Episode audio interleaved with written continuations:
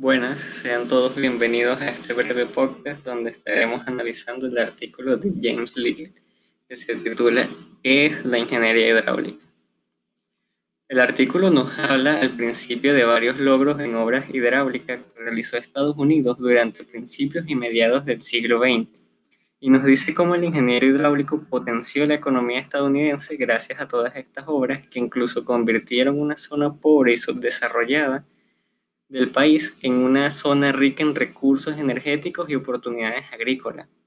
El autor habla también de los avances en conocimiento que se proporcionó por aquella época y cómo las computadoras empezaron a jugar un papel importante dentro del ámbito de la resolución de problemas prácticos.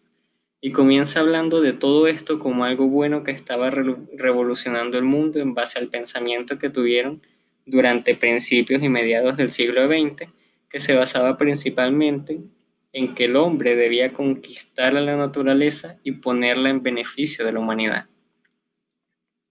Pero luego el autor nos empieza a contar cómo con el paso del tiempo el panorama con respecto a estas obras hidráulicas empezó a cambiar. Los ambientalistas comenzaron a criticar estas obras ya que realizaban cambios en, en la ecología de los ecosistemas donde se construían dichas obras y no solo los ambientalistas, sino que también personas que en un principio estuvieron a favor de la construcción de las mismas cambiaron de opinión al respecto y básicamente todo se dividió en las personas que apoyaban dichas obras y las que no. Entonces, bajo este nuevo panorama donde ya el hombre no debía conquistar la naturaleza, sino que debía conservarla,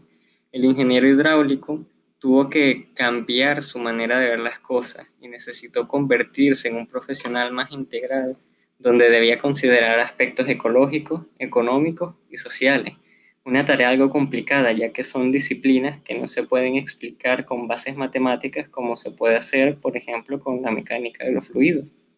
Y todo esto conllevó a ese cambio en el perfil del ingeniero hidráulico que tenemos hoy en día, una persona que aplica la mecánica de fluidos, pero que también conserva el ambiente para el mejoramiento de la humanidad. Ahora, si trasladamos todo este caso de, que ocurrió, que nos muestra el autor en el artículo que ocurrió en Estados Unidos, lo trasladamos a Venezuela, podemos visualizar un panorama bastante similar. Las obras hidráulicas venezolanas también han conllevado un cambio en los ecosistemas. Por lo tanto, por mi parte sugeriría que el perfil profesional del ingeniero hidráulico venezolano también debe ser el de un profesional más integral, que además de la parte de la mecánica de los fluidos, también tiene conocimientos ambientales, económicos y sociales para un mejor desenvolvimiento de las obras hidráulicas que se construyen en el país en un futuro. Eh, esto es todo por este podcast. Muchas gracias por escuchar.